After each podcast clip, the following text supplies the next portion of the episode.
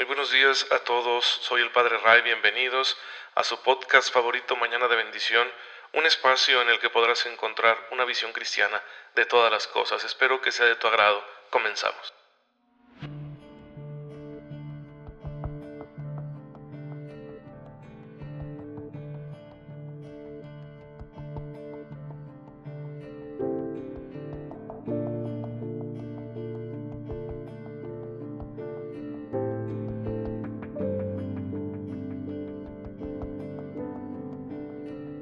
Pues aquí estamos nuevamente en este sábado en su podcast Mañana de Bendición, su podcast favorito, comunicando este mensaje que viene de la palabra de Dios, que se inspira en la bimilenaria tradición de la iglesia, de fe, de oración, de pensamiento, todo en el Espíritu Santo y que es para ustedes, que quiere ser una ayuda pequeña, humilde, una contribución para que su día esté lleno de la presencia de Dios tengan mayor trato con Dios y todo esto redunda en su propio beneficio, los haga receptores de la gracia eficaz que Dios nos da para que podamos resolver toda nuestra vida y vivirla cristianamente, como Él quiere, que, que seamos santos en medio de nuestras circunstancias actuales.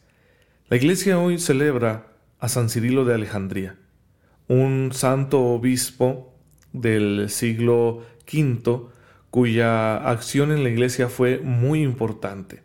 Él era obispo de esta ciudad tan importante en el imperio bizantino, en el imperio romano, eh, que era Alejandría, una ciudad fundada por el mismísimo Alejandro Magno el Conquistador.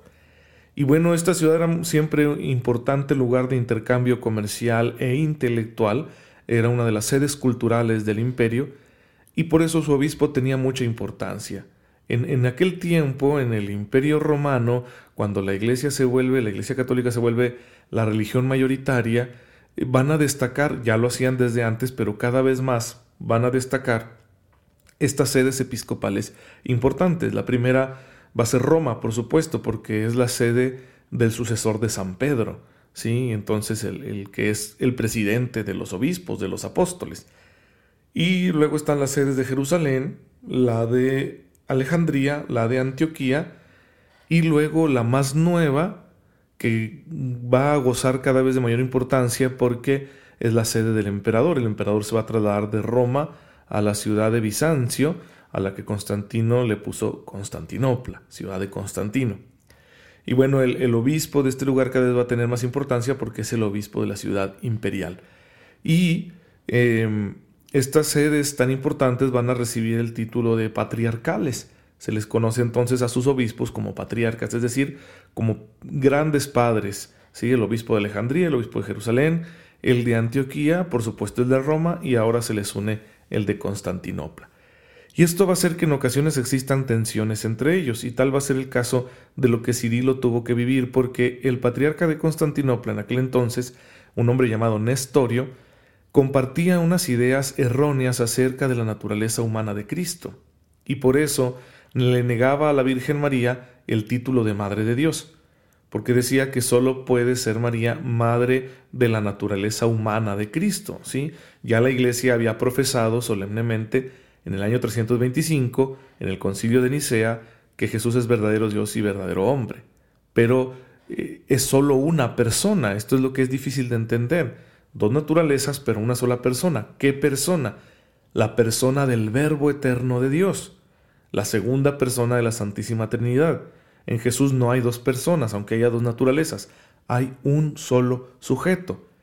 Y eso es lo que le costaba aceptar a Nestorio y por eso establecía esta separación tan radical entre las dos naturalezas de Cristo que le negaba a las relaciones humanas de Cristo la importancia que tienen.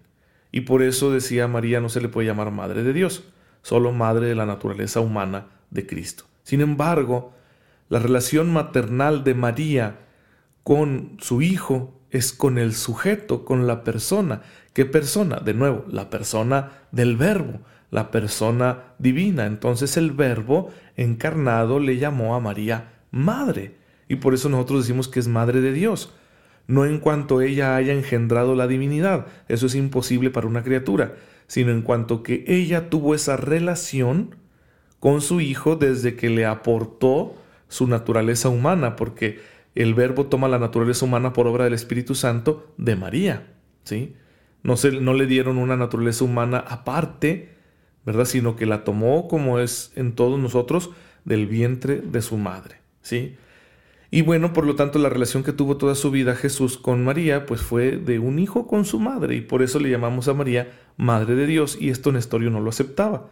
Se oponía tan radicalmente que en ocasiones parecía que estaba hablando de dos personas distintas, el Verbo y luego el hombre Jesús, una, una situación en la que muchos, muchos se han encontrado a lo largo de los años. Y pues bueno, Cirilo Alejandría defendió la fe verdadera y se opuso eh, así contundentemente a la herejía de Nestorio, sobre la cual habría que hablar en algún momento un, especial de Mañana de Bendición para entender esto, porque son objeciones que también comparten algunas religiones modernas.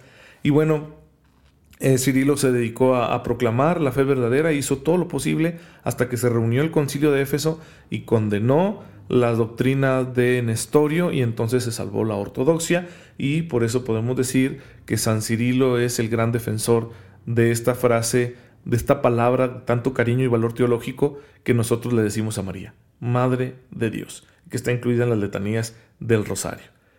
Hermanos, la gracia de Dios nos lleva también a defender la verdad. Todo esto que estamos estudiando aquí en Mañana de Bendición acerca de la dimensión ética de nuestra fe, pues es para que también demos razón de ello y defendamos la verdad. En ocasiones los católicos somos muy callados y dejamos que destrocen nuestra fe porque ni siquiera hacemos el esfuerzo de conocerla, profundizarla para poder defenderla, para poder presentarla de una manera racional y comprensible hasta donde esto sea posible, porque no deja de ser fe, por lo tanto un misterio. Pero tenemos razones para creer, nuestra fe no es ciega. Y entonces más vale que hagamos estas presentaciones comprensibles de nuestra fe ante cualquier interlocutor, ante cualquiera que nos pregunte, que le demos razón de lo que nosotros creemos, que lo hagamos bien. Y pues la gracia de Dios nos tiene que mover a eso. Por ejemplo, ahorita que estamos estudiando los dones y los frutos del Espíritu Santo, también nos mueven a dar testimonio. La acción del Espíritu Santo también es para que demos testimonio. De hecho, una de las cosas que Jesús le dijo a sus discípulos fue que no se preocuparan por las palabras que tenían que decir cuando estuvieran acusados ante los tribunales, porque el Espíritu Santo les iba a dar palabras que nadie podría refutar. Entonces en la comunión con el Espíritu Santo que tú y yo vamos teniendo, también nuestra manera de defender la verdad, la verdad religiosa por un lado, la verdad de la justicia por otro, ahorita explico eso, pues vamos a contar con la asistencia del Espíritu Santo, asistencia que es eficaz, es decir, este testimonio en ninguno de los dos casos lo vamos a hacer nosotros fundamentados en nuestra propia capacidad racional, sino que lo vamos a hacer confiando en la acción del Espíritu Santo que se va desarrollando dentro de nosotros. Explico eso de la verdad religiosa y la verdad de la justicia. Es una distinción no absoluta, simplemente me sirve para darle dos enfoques al tema de la exposición de la verdad, que es también un compromiso cristiano. Me refiero a la verdad religiosa cuando tenemos que defender las enseñanzas de nuestra fe, cuando tenemos que defender la sana doctrina, cuando tenemos que exponerla. Ahí contamos con el auxilio del Espíritu Santo, para que podamos hacer una buena presentación de lo que creemos, y esto ayude a que la gente al escucharla también se abra a la acción del Espíritu Santo. De manera que lo que yo creo quede bien presentado eh, de la manera más comprensible para quienes me están escuchando y bueno, ya Dios se sirva de ello. ¿Sí? Pero muchas veces tendremos que hacer eso, defender nuestra fe y decir, no, eso que tú dices que yo creo es un error, lo estás malinterpretando porque lo que yo creo verdaderamente es esto. Y tiene su razón de ser. No es una cosa así absurda que simplemente la tomo porque soy una persona crédula. No. Sí, tengo mis razones que justifican mi fe en tal o cual enseñanza del cristianismo. Pero luego está también la defensa de la verdad de la justicia. Es decir, si yo veo que hay una calumnia, una mentira, que me está afectando a mí o está afectando a los demás, pues también es preciso decirlo. porque la justicia exige que se hable con la verdad, de manera que no vivamos engañados por mentiras y que esas mentiras vayan a servir de justificación para alguna injusticia, para que alguien abuse de los derechos de otros. Entonces también esto tendremos que defenderlo y aquí es donde entra la responsabilidad política de los cristianos. Nosotros, aunque defendemos el derecho de evangelizar al mundo, no podemos forzar a los demás a que crean. ¿Sí? No, no se trata de eso.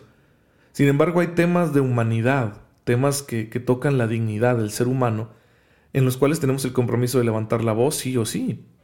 En medio de, de la situación pública, política y civil tendremos que decir algo. En ocasiones tendremos que denunciar o hacer una crítica a una institución o a un gobernante o a una ideología. Hay que hacerlo, no nos quedemos callados. Si vemos nosotros que se está dando en el contexto social una injusticia, pues tenemos que denunciarlo. ¿Se mete uno en problemas?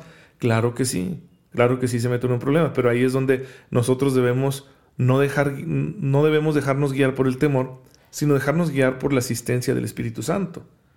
Confiar en el Espíritu Santo. Eh, yo he tenido varias experiencias así y sé que, que las cosas salen bien cuando uno confía. Esta enseñanza la recibí por el ejemplo que vi en, un sacerdote concreto.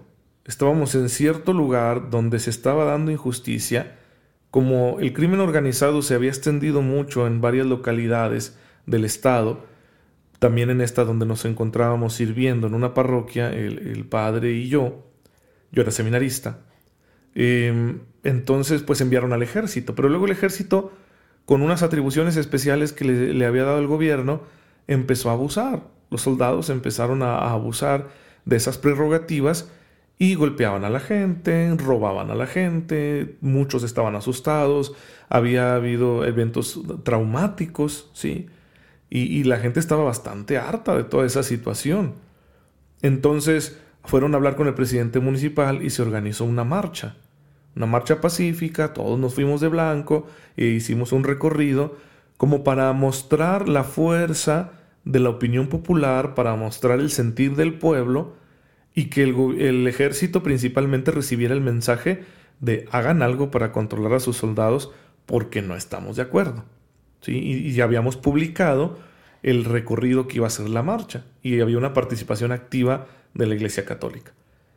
Sin embargo, en determinado momento, algunos de los instigadores, por así decirlo, de esta manifestación, eh, se emocionaron al ver tanta gente porque a pesar de ser una localidad pequeña, se reunió mucha gente, éramos más de dos mil personas.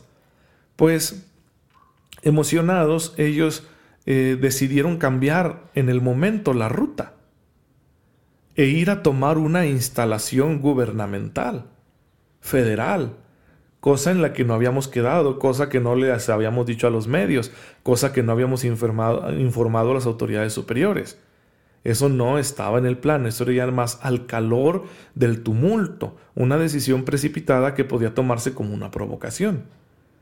Entonces yo recuerdo que cuando vimos esa desviación en el momento en que estábamos marchando, el sacerdote me dijo, quédate aquí y dile a toda la gente que está detrás de ti que no se muevan. Y él se fue y alcanzó al grupo que se estaba moviendo fuera de la ruta de la manifestación para tomar aquellas instalaciones fue y los alcanzó, los detuvo y los convenció de que no hicieran eso. Porque en orden a la verdad no era eso en lo que habíamos quedado. Y no, no era prudente en el momento, estamos hablando de provocar al ejército, no era prudente en ese momento tomar una decisión así, solo porque ya en la bola uno se emociona. Entonces yo estoy seguro que el Espíritu Santo asistió a este sacerdote, porque ya había gente incluso no religiosa, ¿sí? hay gente que, no practica ninguna religión y había gente incluso de otras religiones, y sin embargo todo el mundo le hizo caso. Y se regresaron, ¿sí? Se regresaron a donde yo me había quedado con el resto de, la gente, se volvieron a reunir de nuevo los dos grupos, y entonces eh, continuamos la manifestación como habíamos quedado, llegamos al punto donde habíamos quedado, se dijeron los discursos que ya estaban programados, y fue interesante porque tuvo un efecto, porque después se notó el impacto de esta manifestación en los medios y en realidad el ejército tomó cartas en el asunto, removieron algunos mandos y dejaron de suceder, casi desaparecieron esos abusos que estaban cometiendo algunos miembros del ejército eh, amparados en las prerrogativas que les había dado el mismo gobierno para el combate del crimen organizado. Entonces, una acción buena, muy positiva y pacífica. Y este sacerdote como cristiano tuvo que levantar la voz en el ámbito público no dejó que lo callaran por el hecho de ser sacerdote y confiando en el Espíritu Santo, tomó una, una buena decisión y convenció a la gente para que nuestra acción fuera más prudente y eficaz. A eso se le llama defender la verdad de la justicia, para que no se cometan injusticias, porque hubiera sido injusto cambiar el tema en el momento y entonces que hubiéramos tenido nosotros un problema, ¿sí? Al provocar al ejército. Eso no se vale y este tipo de acciones luego te pueden costar la vida. Pues bueno, hermanos, así muchas veces tendremos nosotros que confiar en la acción del Espíritu Santo. En los dones del Espíritu Santo también son para eso, para defender al débil, para promover la justicia, para denunciar la injusticia, para llamar la atención de todo mundo, del pueblo, de los poderosos, etcétera, de manera que entiendan que Dios quiere justicia, que Dios quiere la paz, que Dios quiere el orden. Y estos momentos en nuestro país en los cuales además de la situación del coronavirus y la crisis económica, tenemos una oleada horrible de violencia, horrible. La verdad es que yo creo que nunca habíamos estado tan mal, aunque ya casi no sale esto en las noticias, pero los datos que encuentra uno sobre los hechos violentos son tremendos.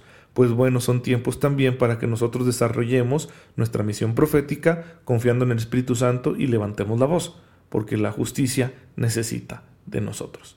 Sé que es un tema que nos asusta, que uno la verdad no quiere hacerlo, lo que menos queremos es tener problemas, pero en ocasiones es necesario. Y el Señor nos pedirá también cuentas de nuestro actuar profético como cristianos. Hermanos, démosle gracias a Dios por esta enseñanza y pidámosle que nos fortalezca para que seamos valientes en medio de las circunstancias que nos tocan vivir.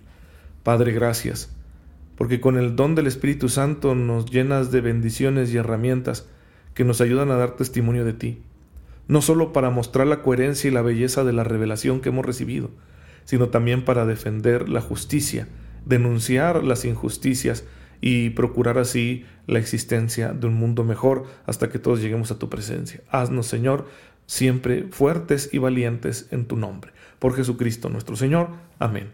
El Señor esté con ustedes. La bendición de Dios Todopoderoso, Padre, Hijo y Espíritu Santo, descienda sobre ustedes y los acompañe siempre. Gracias por estar en sintonía con su servidor. Cualquier duda o comentario, favor de hacerme llegar un mensaje a la página de Facebook Padre Ray. Recen siempre por mí, yo lo hago por ustedes y nos vemos hasta el lunes con el favor de Dios.